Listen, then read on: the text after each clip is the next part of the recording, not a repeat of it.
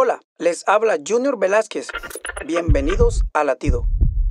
En Juan 13:10, Jesús le dijo, el que se ha bañado no necesita lavarse, excepto los pies, pues está todo limpio. Dios nos ha limpiado con la preciosa sangre de su Hijo. Sin embargo, es necesario arrepentirnos de nuestros pecados y nacer de nuevo. El problema es que a veces nos arrepentimos, pero no necesariamente hay un cambio en el corazón. El arrepentimiento es una herramienta que nos ayuda a producir cambios profundos en nuestras vidas. Si examinamos diariamente nuestras acciones y motivaciones, al vivir de acuerdo con el estándar divino de Dios y al alinear nuestros actos en consecuencia al plan perfecto de Dios por la obra de su Hijo.